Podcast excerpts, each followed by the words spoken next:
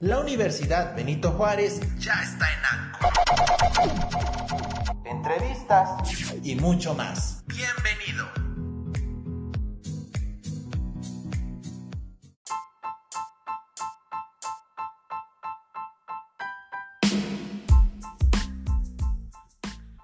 Hola, ¿qué tal chicos, chicas, en su mayoría por supuesto? Bueno, pues vamos a comenzar.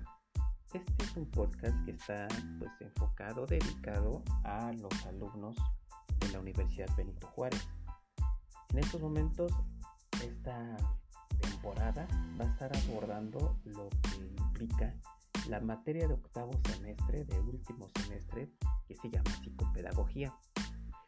Como es nuestro primer capítulo de esta temporada, entonces es muy importante que empecemos con el tema de los conceptos y los aspectos básicos dentro de, una, de, de, la pedagogía.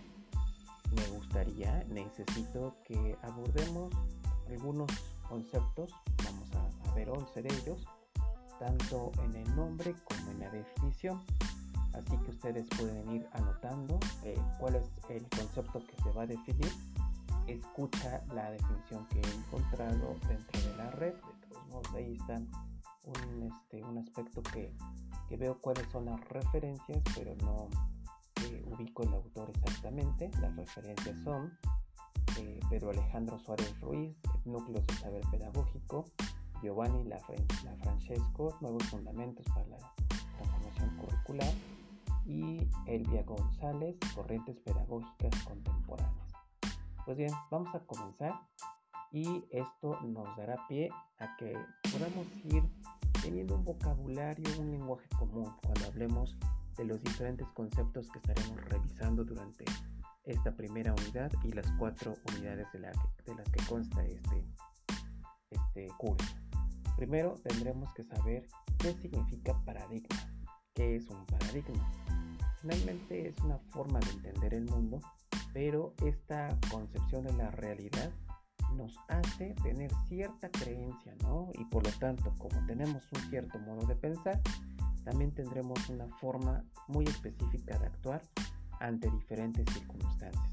Así que si hablamos de paradigmas en la educación, tendremos que entender que esta es una forma de cortar la realidad, de establecer nuestras propias reglas del juego y de esa manera podemos ver cuáles son los problemas que tenemos que atender y que tenemos que resolver. En estos momentos el paradigma, en el momento en el que empieza a difundirse en el mundo, entonces va creándose, va creándose una cultura que está específicamente para que este paradigma se vaya eh, pues sosteniendo, ¿no?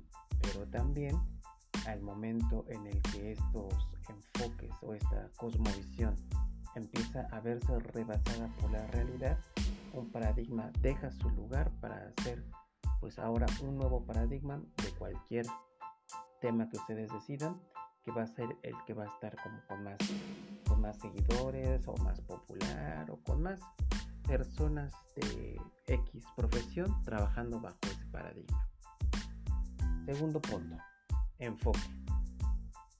Los enfoques serían como también puntos de vista pero que dan un marco conceptual, ¿no? este, que están fundamentados en algún tipo de teoría.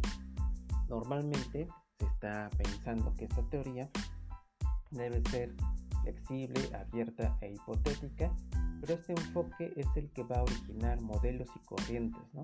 Entonces, este, podríamos decir que el enfoque es una realidad social para poder determinar tanto la misión como la visión del proyecto educativo. Y por lo tanto, pues va a ir conformando y organizando los proyectos que se tienen que hacer en el ámbito pedagógico. El enfoque entonces es pues un punto de vista científico que sustentan este, pues, están sustentadas por teoría y que va a dar origen a la organización de los proyectos pedagógicos.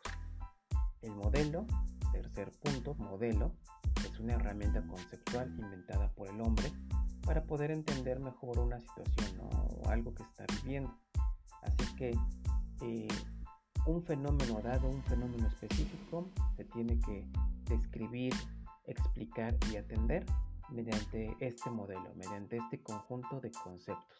Eh, hay una referencia de Flores Ochoa, que en el 98 decía que un modelo es la imagen o representación del conjunto de relaciones que definen un fenómeno con miras a su mejor entendimiento.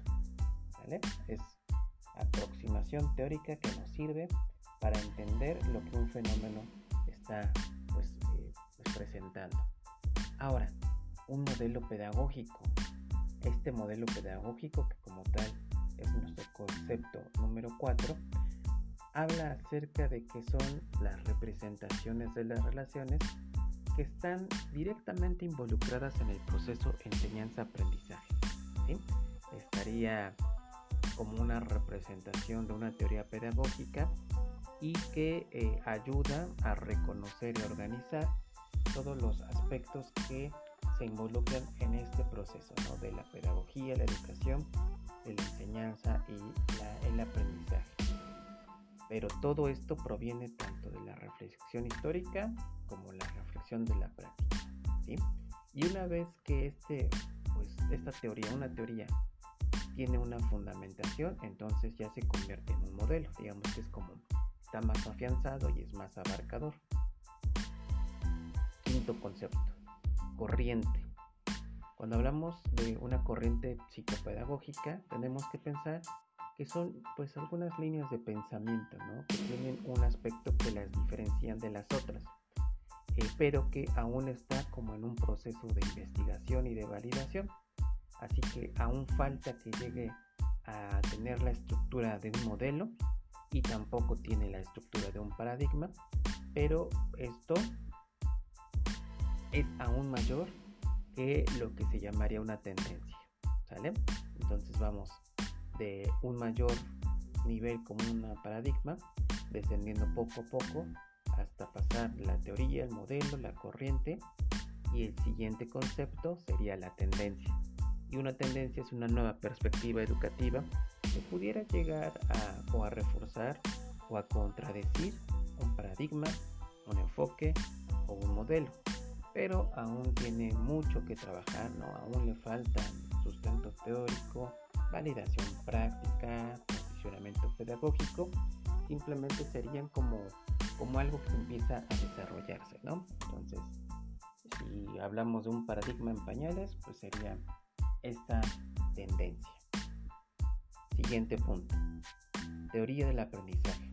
Finalmente, son teorías que lo que están buscando como objetivo principal es explicar cuáles son esos procesos por los cuales las personas pueden llegar a aprender o los animales, ¿no? También una teoría del aprendizaje pues trata de explicar por qué un ratoncito aprende el camino de un laberinto a tocar la palanquita cierto número de ocasiones así que pues finalmente es la explicación pero eso sí racional y coherente acerca de un fenómeno que estaría enfocada explicar o decir pues que está muy involucrado el tema del aprendizaje. ¿Correcto? Y bien, pues vamos por las últimas. Las últimas serían teoría de enseñanza. Esto es eh, la fundamentación científica de este proceso de enseñanza-aprendizaje y que estaría buscando que bajo esta teoría se pueda organizar todo un proceso didáctico, todo esta normas o reglas que se tienen y recomendaciones para poder eh, realizar e implementar de, una forma adecuada un, pues pues, algo así como tal, un proceso didáctico. Siguiente, estrategias de enseñanza.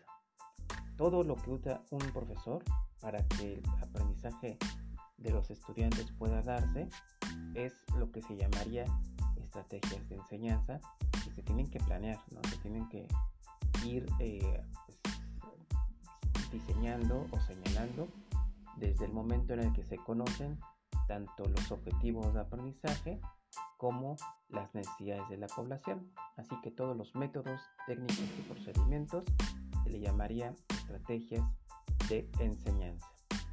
Y por último, la pedagogía es la disciplina que postula como su objeto de estudio al proceso educativo.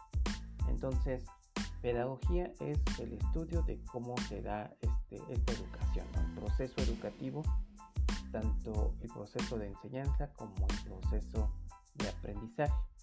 Y pues para esto son varios aspectos, ¿no? tanto las características socioculturales como eh, las implicaciones que tienen pues, eh, una, unas características de la población.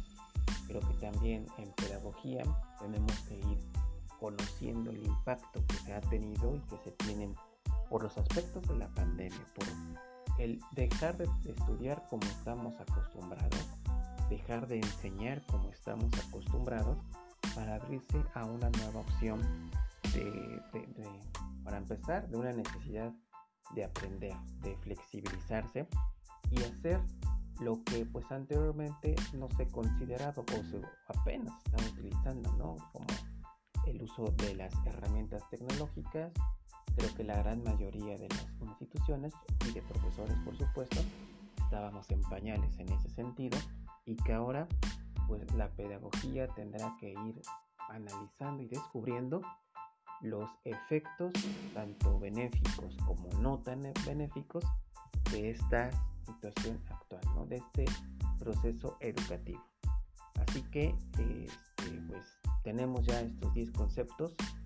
Espero que, eh, bueno, la verdad es que por una parte espero que quede claro, pero también espero que quede duda porque conceptos, ejemplos y preguntas las estaremos abordando dentro de unos pocos días o minutos u horas dentro de nuestra sesión de la clase síncrona.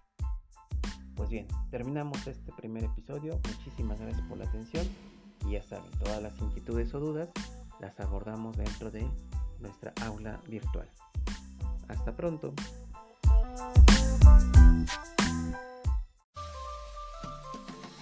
Esta fue una emisión más de nuestro podcast en Anchor. Universidad Benito Juárez presenta